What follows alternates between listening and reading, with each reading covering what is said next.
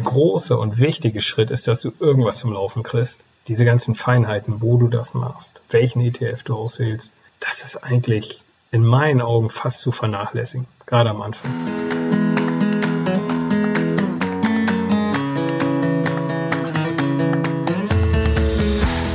Moin, moin und herzlich willkommen zu Meine Mäuse, der Finanzpodcast für die Familie. Mein Name ist Nico. Hallo und mein Name ist Eva. Heute geht es darum, Vermögen aufzubauen. Genauer gesagt sprechen wir mit euch darüber, warum ein simpler ETF-Sparplan die wohl beste Geldanlagemöglichkeit für dich ist. Am Anfang gucken wir uns mal an, was für Anlageklassen gibt es denn da, worin kannst du denn dein Geld überhaupt investieren. Dann sehen wir relativ schnell, dass da eigentlich nur drei in Frage kommen. Davon ist dann der Aktienmarkt aus unserer Sicht tatsächlich der klare Favorit. Dann gehen wir noch ein paar auf Probleme ein, die du dann hast. Ähm, vielleicht, wenn du tatsächlich in den Aktienmarkt investieren möchtest. Und dann ganz konkret, in welchen vier Schritten du deinen ETF-Sparplan aufsetzen willst. Und ganz am Ende reden wir nochmal darüber, warum letztendlich so viele Leute daran scheitern, einen einfachen ETF-Sparplan aufzusetzen und warum dir das nicht passieren wird, wenn du dir die Folge angehört hast. Vielleicht vorneweg, die perfekte Geldanlage, und das wird heute auch nochmal klar, die gibt's nicht. Also wenn wir darüber reden, wie wir Privatanleger Vermögen aufbauen können, wie wir das machen können, dann ist unser Ziel, den Einäugigen unter den Blinden zu finden. Nicht den heiligen Gral, sondern die am wenigsten schlechte Geldanlage, die für uns Privatanleger noch hinkommt. Aber fangen wir doch direkt mal an. Eva, investierst du denn Geld in den Aktienmarkt? Aber natürlich, Nico. genau. Ich habe eigentlich schon 2010 äh, angefangen, in den Aktienmarkt zu investieren, habe mich da aber vollständig auf einen äh, Berater verlassen, einen Bankberater und habe da aktiv gemanagte Fonds gekauft, was im Prinzip ja nichts Falsches ist, aber wir konzentrieren uns heute echt auf ETFs, also passiv gemanagte Aktienfonds, die halt viel kostengünstiger sind und um die man sich eigentlich auch selber kümmern kann. Es investieren ja tatsächlich kaum Deutsche in den Aktienmarkt. Also ich habe mal wo gelesen, wie jeder Sechste und ich glaube, das ist noch wirklich positiv. Da sind wahrscheinlich dann irgendwelche Lebensversicherungen dabei, äh, wo irgendein Teil in Aktien investiert ist, weil ich persönlich, auch wenn ich in meinem Freundesbekanntenkreis gucke, kaum jemand äh, hat, hat da irgendwie Aktien oder, oder auch ETF. Aber Tendenz ist steigend. Das ist gut. Es, es muss an uns Finanzbloggerinnen und Blogger liegen und Podcastern. Ja. Anders nicht zu erklären, dass jetzt immer mehr Leute auch tatsächlich in den Aktienmarkt investieren.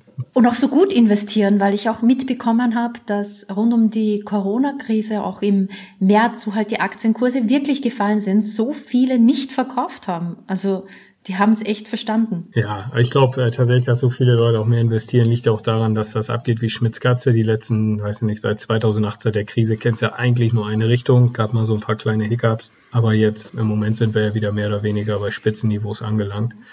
Müssen auch mal gucken, wenn es mal wieder eine nachhaltige Krise gibt, wie sich das dann irgendwie entwickelt.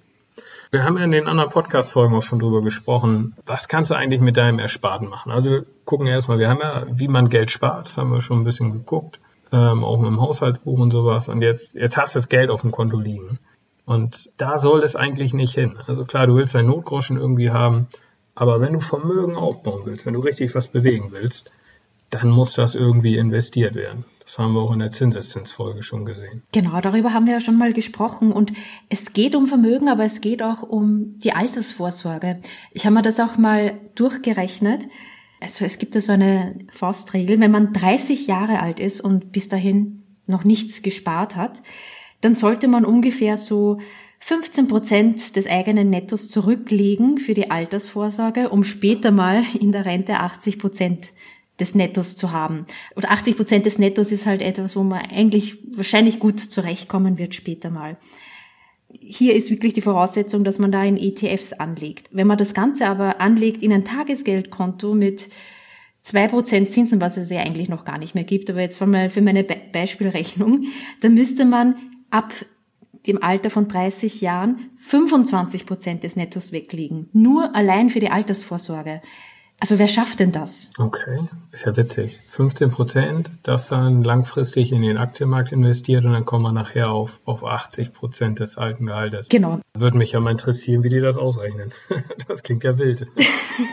Habe ich mir mal durchgerechnet, also kann ich gerne auch noch in den Shownotes verlinken. Das ist natürlich mit der deutschen Rentenversicherung und angenommen ist hier halt auch ein normales, durchschnittliches Angestelltengehalt. Also mich hat es total überrascht. Es gibt ja eigentlich keine Alternative als ETFs oder natürlich auch mal das Eigenheim, von dem wir ja auch mal gesprochen haben, für die Altersvorsorge. Also es ist irgendwie nicht nur Vermögensaufbau, es gibt halt nur die zwei Dinge, wo man halt richtig Geld beiseite legen kann für später. Neben Immobilien und Aktienmarkt gibt es ja noch eine Anlageklasse, die hat schon ordentlich ein paar Jahre auf dem Buckel. Also für mich gibt es eigentlich nur drei Anlageklassen, die überhaupt Sinn machen. Das sind genau die, die es auch schon seit über 100 Jahren gibt. Die haben sich bewährt, die haben schon diverseste Zyklen durchritten ähm, und, und da haben wir auch gesicherte Erfahrung eigentlich, wie das da vonstatten geht. Äh, und da kann man auch aus der Vergangenheit einigermaßen solide auf die Zukunft äh, schließen.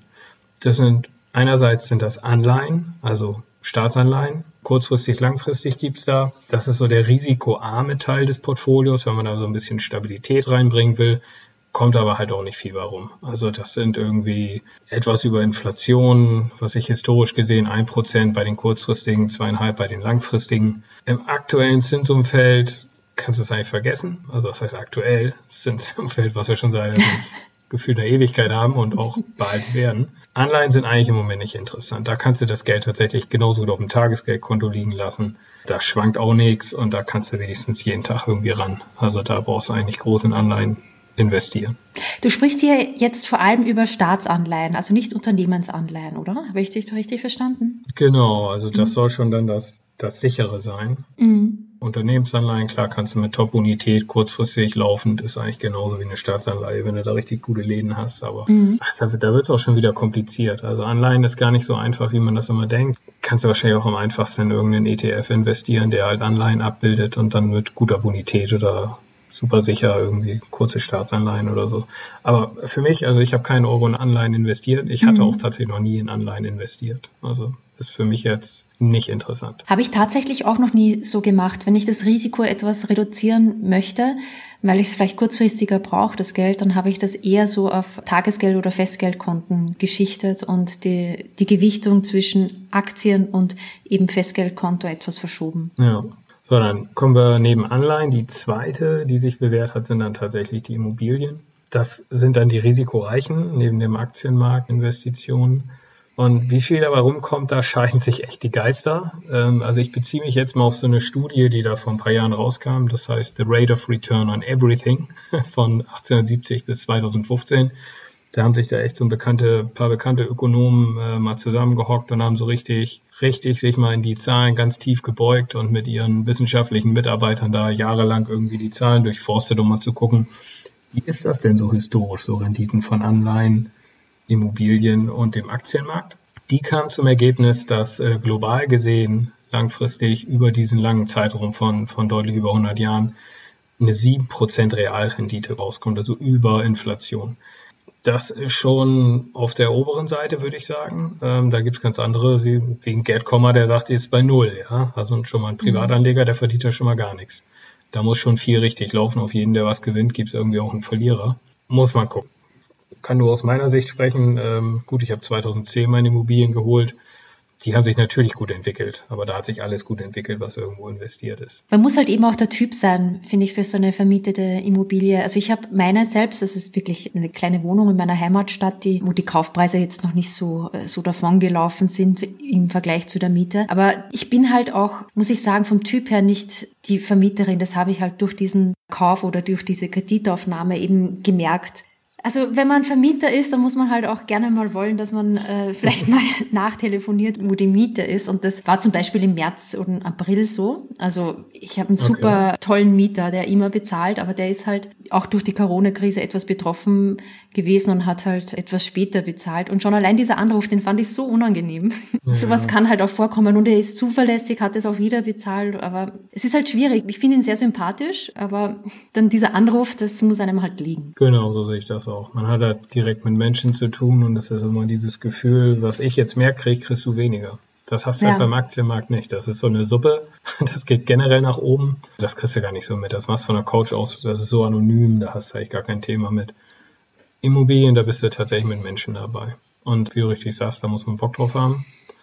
So, und dann neben diesen drei Anlageklassen, Aktien, Immobilien und Anleihen, eigentlich der Rest ist Spielerei. Wenn das mal genau so P2P-Kredite, also dass ich jetzt jedem Privatpersonen irgendwie über so ein Portal einen Kredit gebe, Kryptowährungen, Bitcoin, so ein Gedöns, Crowdfunding, siehst ja jetzt immer schön die Werbung, da weißt du, dass da wird Geld verdient.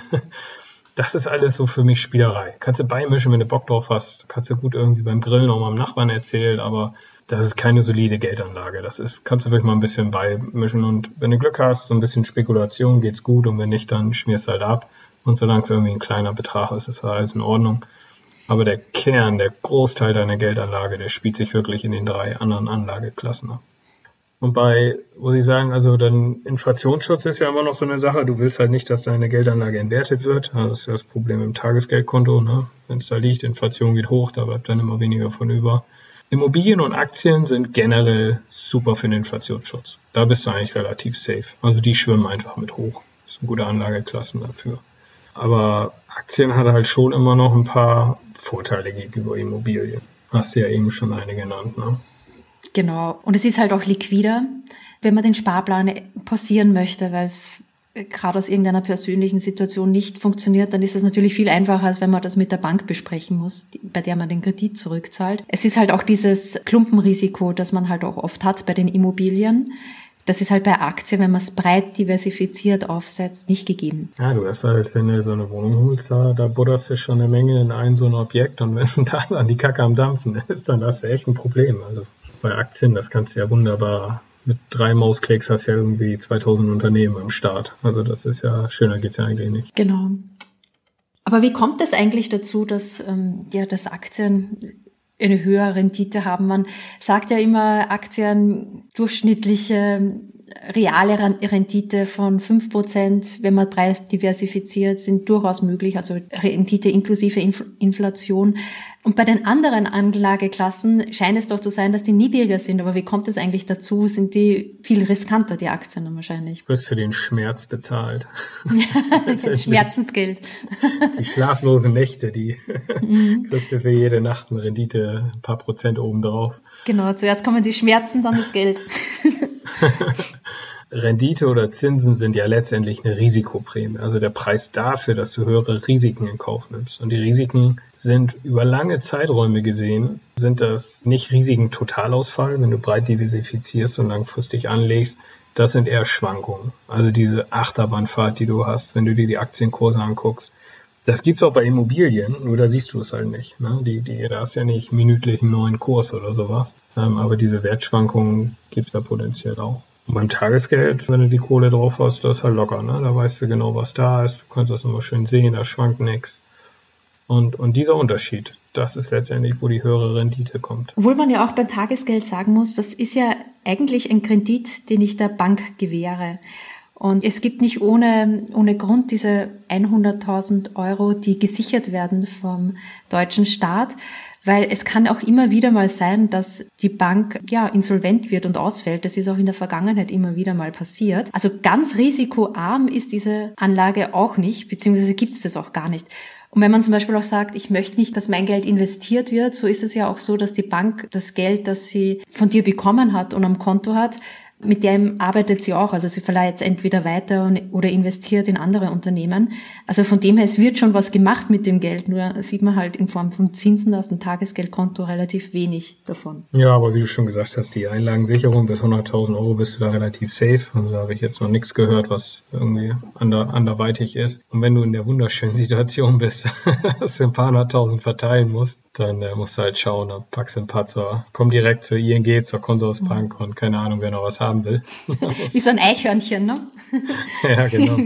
Überall ein kleines Versteck, damit nicht alles wegkommt. Vielleicht noch ganz interessant, das finde ich immer spannend, ja. Also man denkt ja, wenn man so in Aktien investiert, ist ja die Dividenden ausgeschüttet und gerade wenn du anfängst, sind das so, dann kommen irgendwie 12 Euro bei rum oder so, sagst du ja, jetzt gehe ich irgendwie ein Bier trinken und dann ist das weg, ja, was bringt ja gar nichts. Tatsächlich langfristig sind das ungefähr 40 Prozent deiner gesamten Rendite machen die Dividenden aus. Also das läppert sich irgendwann. Und das ist ja eigentlich ein relativ stabiler Teil. Der schwankt halt nicht so wie der Kurs, sondern der ist so schön steady steady. Das geht immer so ein bisschen äh, hoch. Die kannst du immer gut einsammeln.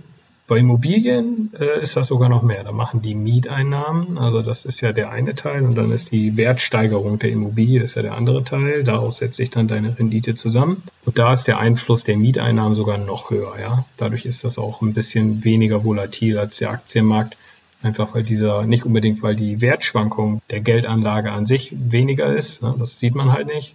Äh, sondern da ist es tatsächlich in erster Linie, dass der Anteil des wertstabilen Teil der Rendite, also die Miete, ist noch höher als die 40 Prozent, die die Dividenden ausmachen.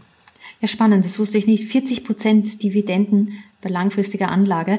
Also es ist ja langfristig, ist ja für Menschen, also inklusive mir, zehn Jahre schon ein extrem langer Zeitraum. Aber tatsächlich muss man bei Aktien echt rechnen, mindestens 15 Jahre das beiseite zu legen, am besten noch 20 oder eben 30 Jahre für die Altersvorsorge.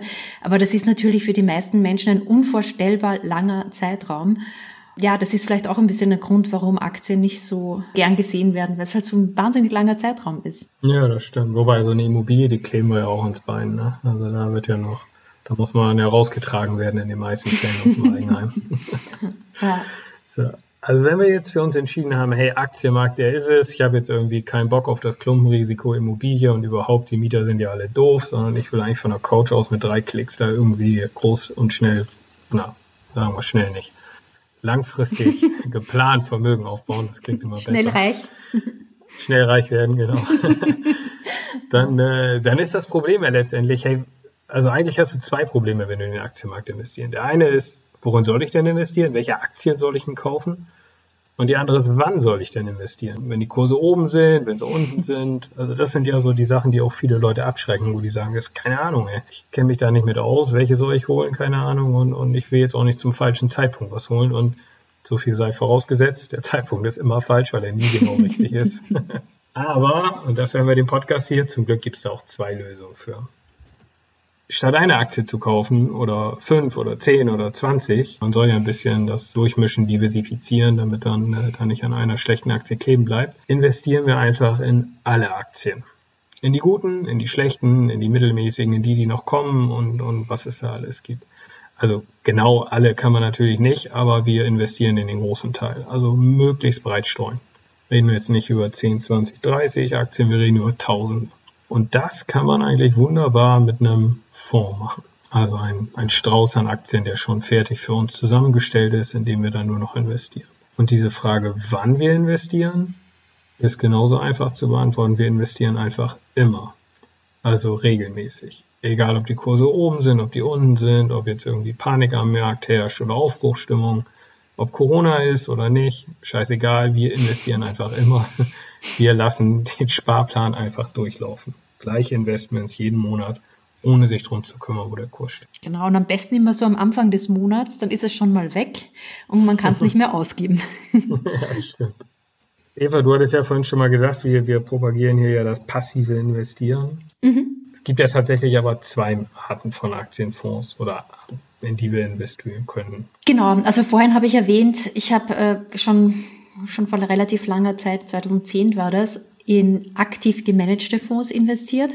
Also ich glaube, es gab damals auch schon ETFs, aber ich habe mich da nicht genug informiert und bin halt zu dem Bankberater gegangen und der hat mir da vier, fünf verschiedene Fonds empfohlen, inklusive auch ja ein Goldinvestment und das habe ich dann belegt. Und nach ein paar Jahren habe ich mir das wirklich dann nochmal genauer angeguckt und war echt überrascht, wie viel Gebühren da jedes Jahr abgebucht werden. Nämlich nicht nur der Ausgabeaufschlag, nämlich das erste Mal, wenn was gekauft wird, sondern wirklich die Verwaltungsgebühren, die jedes Jahr abgebucht werden, die waren halt bei mir so ungefähr bei drei Prozent. Und das kann sich nämlich schon summieren. Das ist nämlich viel mehr, als man bei einem passiv gemanagten Fonds, also beim ETF, der auf einen Index gekoppelt ist, bezahlt. Da sind es meistens so 0,3, 0,5 Prozent maximal, die da auf das Investitionsvolumen pro Jahr abgebucht werden. Und das kann sich echt massiv durch den Zinseszins massiv summieren. Aber irgendwie muss der Fondsverwalter ja da oder der Fondsmanager ja auch sein, sein, seine Kinder ernähren können. Also.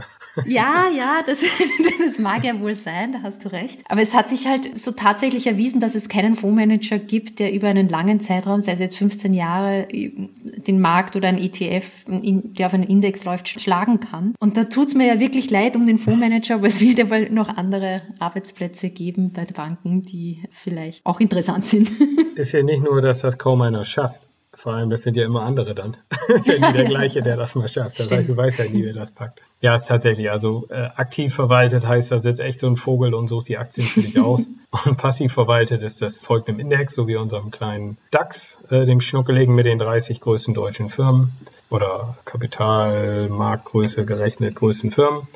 Oder halt auch anderen Indizes, da gibt es ja auch 100.000 verschiedene, aber so der bekannteste, so der MSCI World, da sind die 1600 größten Unternehmen der Welt drinne, ähm, aus den Industrieländern. Oder Emerging Markets, wo du halt die, die größten äh, Unternehmen aus den äh, Entwicklungsländern drin hast.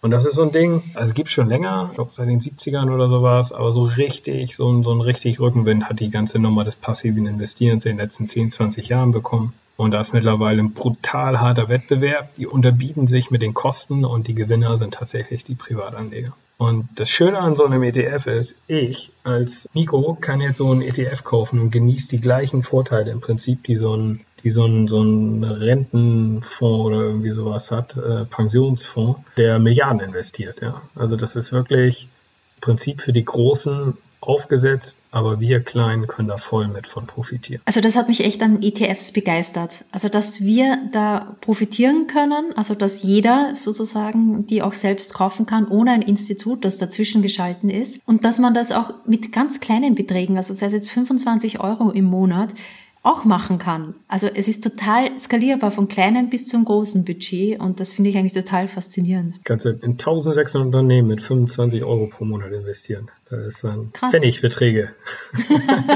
ja, genau. Also ich finde das richtig toll. Ich bin da richtig begeistert von dieser äh, ja, Idee, dass man das halt so machen kann, der Erfindung.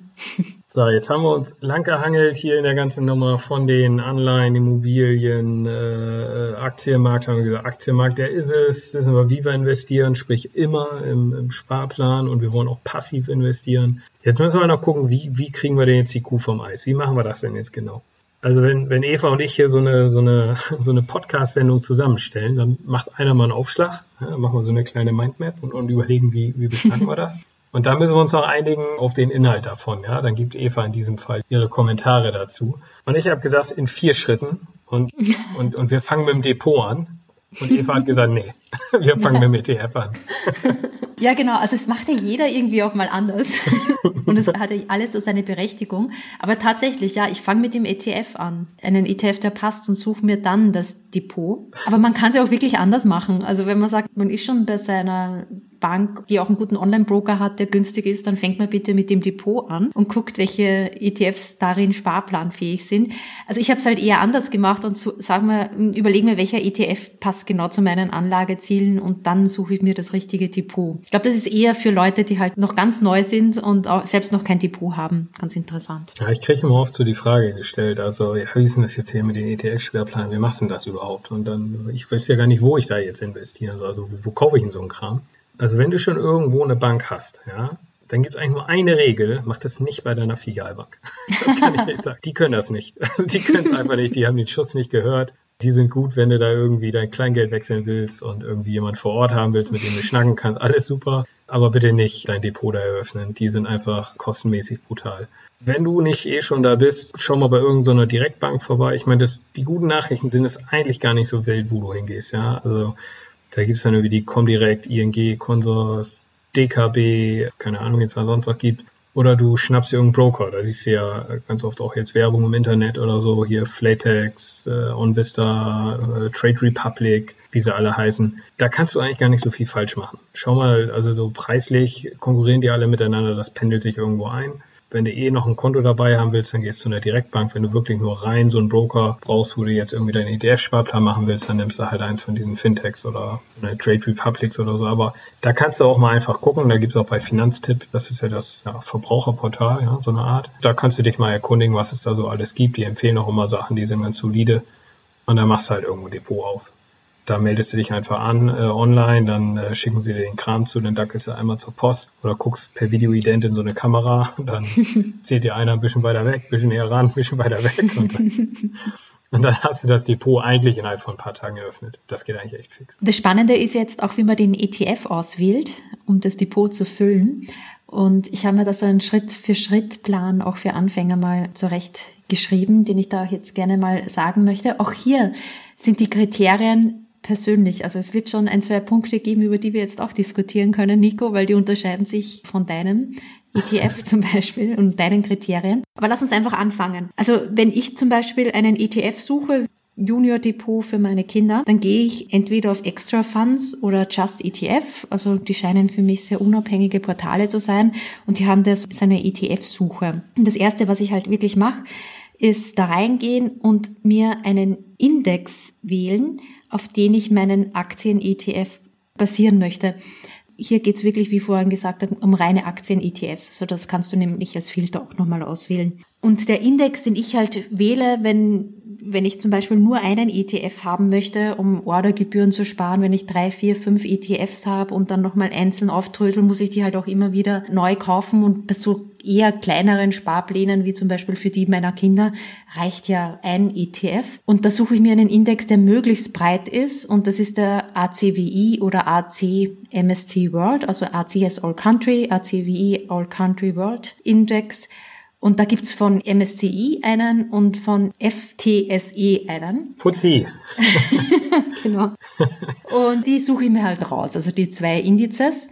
Und dann werden mir mal schon nur die ETFs ausgespuckt, die äh, darauf basieren. Und dann haben wir schon mal wahnsinnig reduziert von über 1000 ETFs auf ja, ein Handvoll. Und was mir halt dann persönlich noch wichtig ist, dass der ETF tesorierend ist und nicht ausschüttend, weil ich möchte es halt als langfristigen Vermögensaufbau sehen und also das ist nicht die Dividenden, die dann ausgeschüttet werden bei einem ausschüttenden ETF gleich verkonsumieren.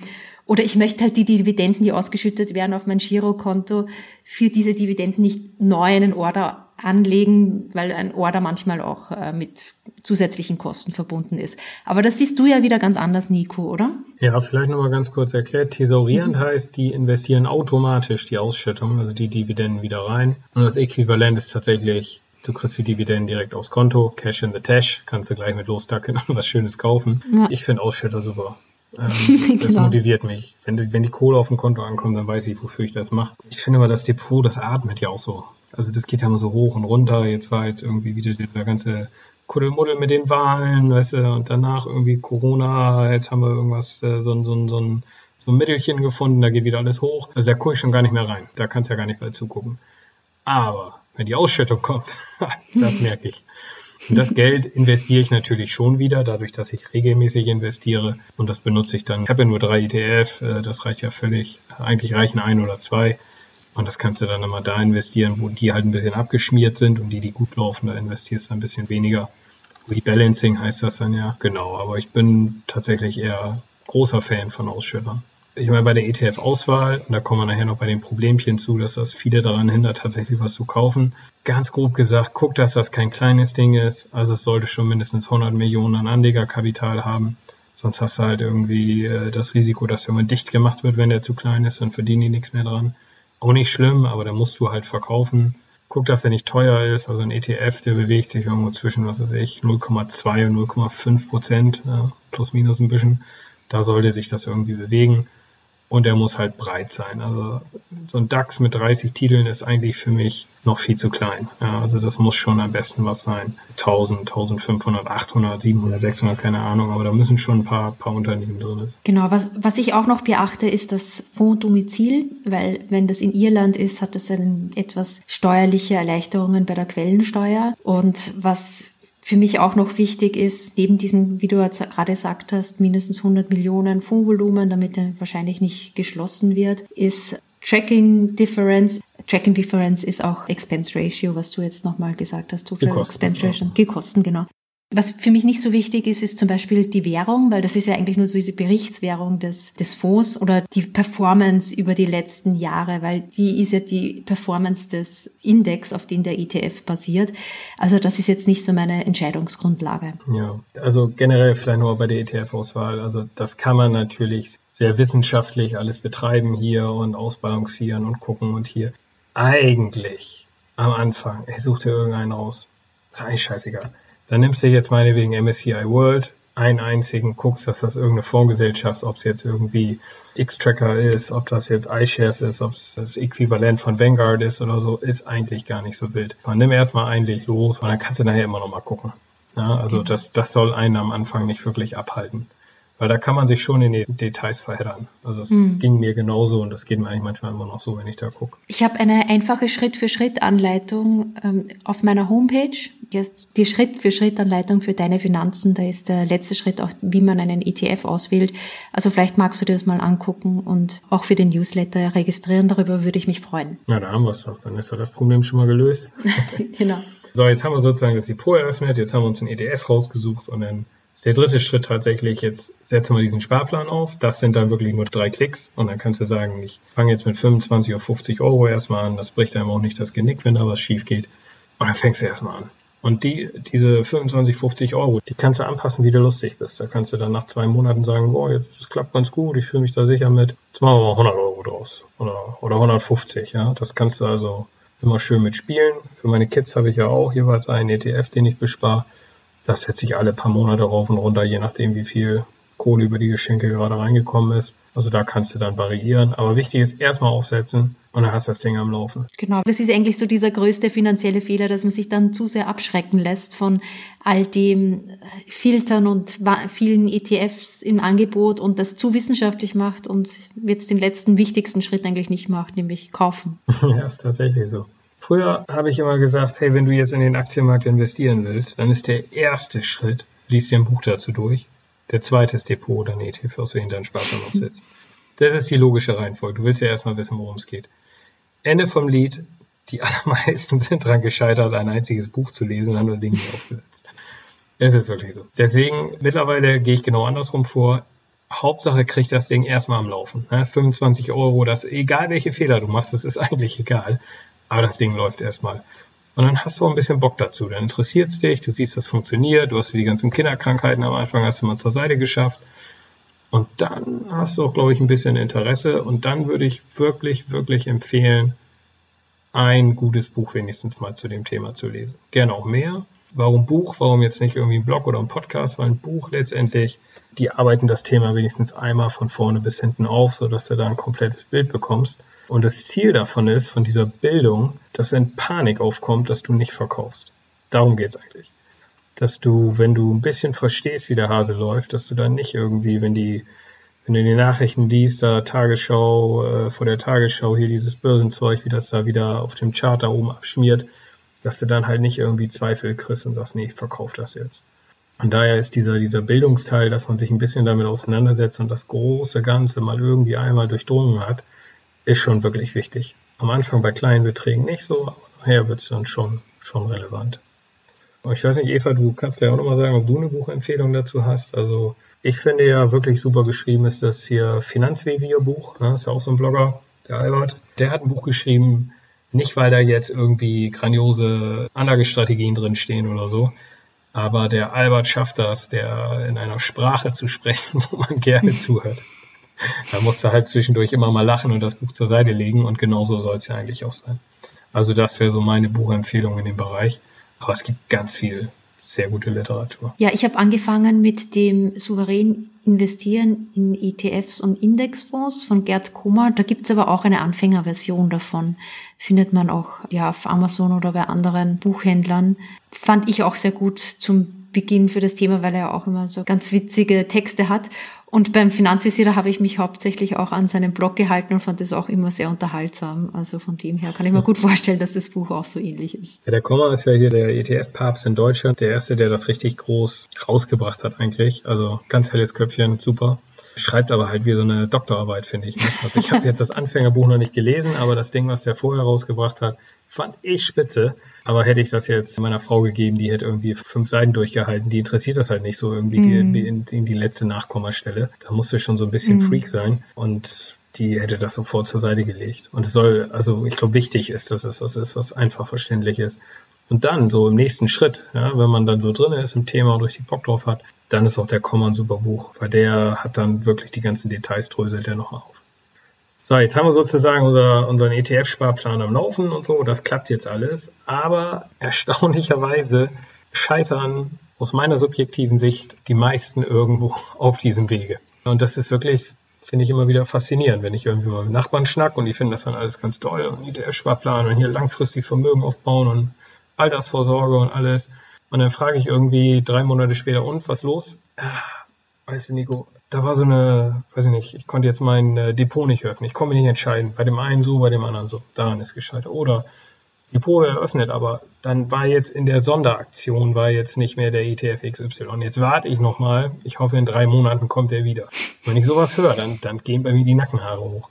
Der große und wichtige Schritt ist, dass du irgendwas zum Laufen kriegst. Diese ganzen Feinheiten, wo du das machst, welchen ETF du auswählst, das ist eigentlich in meinen Augen fast zu vernachlässigen, gerade am Anfang. Ja, also wenn du mir das so erzählst, dann finde ich das auch faszinierend. Wahrscheinlich müssen es auch einfach ja, muss eine kritische Masse mal erreicht sein, dass es halt ganz normal ist, dass man in ETFs investiert und man fragt ja, hey, du machst das nicht. Ja, ich verstehe es auch nicht so ganz, weil das ja wirklich ein großartiges Produkt ist und fast die einzige effektive Möglichkeit für die, fürs Alter vorzusorgen, jetzt nachdem die Zinsen so gering sind. Also ich bin da total bei dir. Also die, wenn, wenn du jetzt sozusagen überlegst, sowas zu machen, dann, dann behalt dir wirklich mal im Hinterkopf, es ist eigentlich auch, egal bei welcher Bank, außer die Filialbanken haben wir drüber gesprochen, egal welche, welche Bank oder welcher Broker, ist auch eigentlich auch egal welches Produkt. Hauptsache du, du nimmst erstmal irgendwas und startest und das andere ist, schieb nicht auf. Wirklich. Also fang, eigentlich musst du jetzt schon die Maus so langsam nach oben schieben, schon mal irgendwas eintippen und dann fängst du jetzt direkt mal an, dir da so ein Depot irgendwo zu eröffnen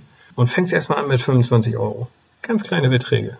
Das weißt du, das ist eigentlich egal, was passiert, aber Hauptsache, du kriegst mal ein Gefühl, fängst mal an und wenn das dann läuft und dann, dann kannst du mal gucken, die Hemmschwelle ist dann weg und dann kannst du wirklich mal anfangen, die Beträge ein bisschen größer machen. Und wenn du nach irgendwie einem Jahr sagst, du, das ist alles blöd, dann verkaufst du halt, dann machst das Ding wieder dicht, da hast du jetzt auch nichts bei verloren.